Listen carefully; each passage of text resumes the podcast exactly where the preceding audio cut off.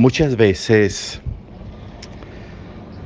tenemos que preguntarnos desde nuestros caminos personales, desde nuestros procesos de vida, tenemos que preguntarnos, o a veces la vida misma nos pregunta a ver si somos capaces de responder, si lo que hay en nosotros, lo que, nos, lo que reflejamos nosotros, ¿Es una verdad verdadera o es una verdad mentirosa? La verdad verdadera coincide con la realidad, con lo que soy, con lo que reflejo. La verdad mentirosa es la verdad de apariencia, es la verdad de fantasía engañosa, es la verdad que nada tiene que ver con la realidad y que distorsiona y lo grave es que a veces termina distorsionándome a mí mismo por el ejercicio mismo de la vida y por el reflejo mismo de la vida. Por lo que la vida mía transparenta, aporta, da, muestra. La vida, vivir, nuestro vivir es un lenguaje y es un lenguaje que habla de todo lo que somos de todo lo que hacemos, de todo lo que vivimos. Y no puede la vida decir, la vida que vivimos decir contrario a lo que hacemos o a lo que decimos. Para Jesús era, era gravísimo y reflejaba a los fariseos, que eran personas de apariencias, que eran personas que se gozaban en la apariencia que eran personas que vivían del reflejo, de la sombra, que generalmente no coincidía con el ser, con el adentro, con el contenido. Solo un estuche, solo una caja muy bonita para guardar basura, para guardar chatarra, para guardar restos, como los sepulcros blanqueados de que habla Jesús. Mucho brillo, mucho brillo, mucha decoración para guardar huesos. ¿Cuál es la realidad de nuestra verdad verdadera? ¿Qué ¿Cuánto hay de verdad verdadero en mi vida? ¿Cuánto hay de lo correcto en el sentido de la coincidencia entre mi ser y mi lenguaje, entre mi adentro y mi afuera?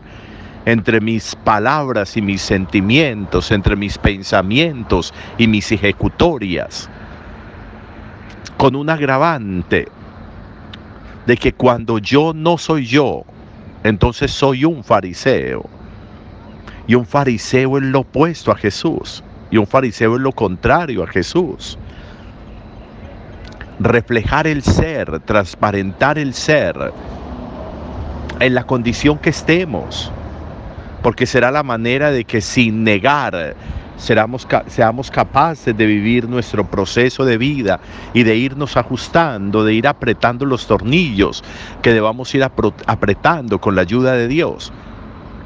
Pero será necesario, será necesario vivir en la realidad de lo que soy, no de apariencias. Se dice que lo cosmético, es una de las grandes industrias, de las industrias que más réditos traen, que más movimientos traen. Que lo cosmético mueve grandes mercados, porque nos gusta la apariencia y porque nos dejamos vender apariencia, porque nos dejamos encarretar en apariencia, en apariencia para, para ocultar una verdad como si fuera posible ocultar una verdad. Una verdad no se oculta. La verdad termina saliendo. Es como cuando en las casas, si hay una humedad en la pared, le echamos pintura para tapar esa, esa humedad. Y puede que la tapemos unas horas, pero la humedad vuelve y sale. Lo mismo sucede con nosotros. ¿Tapar qué? ¿Ocultar qué de la verdad de lo que somos? Que hemos vivido, que tenemos años, que hemos hecho esto, que hemos hecho aquellos, aquello. ¿Ocultar qué? Cuando nosotros ocultamos, cuando nosotros la verdad la tapamos con una mentira, eso es como un anestésico. Va a tranquilizar un momento, pero después va va a salir la verdad. La angustia va a regresar. Para quien se angustia por no decir la verdad y por vivir en la mentira, por aparentar y no vivir de la verdad. Nos demoramos un segundo en asumir la verdad, pero retrasamos la vida mucho tiempo ocultando la verdad y se nos enreda la vida. Reconocer lo que soy, reconocer dónde voy, reconocer dónde me he equivocado, reconocer dónde han sucedido cosas en mi vida, reconocerlo yo reconocerlo, mostrarlo, reflejarlo, vivirlo en la verdad, transparentar lo que soy.